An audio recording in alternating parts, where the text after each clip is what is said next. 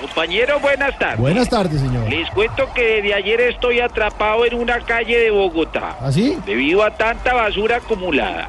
Es tanta la basura que hay acumulada que esta calle se está viendo más recicladores que viejitos pensionados saliendo a trotar. Aquí precisamente viene uno de los recicladores. Señor, unas palabritas para el ojo de la tarde. ¿Cómo se ha sentido con tanta basura en las calles? Eh, claro que sí, Perrita. Pues estamos tan contentos los recicladores que ya nos sentimos en la segunda mitad del año.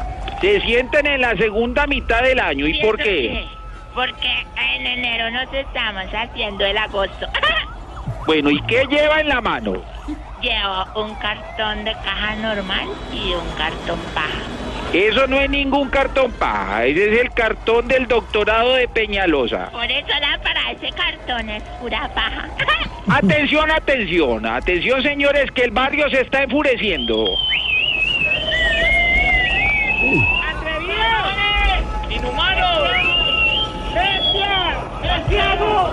Oiga, ¿qué pasa? ¿Qué pasa? Llegaron los, ca- los camiones, llegaron los camiones recolectores de basura. No señores, están pasando Iván Márquez y No, Timochenko. hombre. Informó Eduard Porrazos, este fue el ojo de la tarde, lo que pasa en Bogotá mientras yo duermo.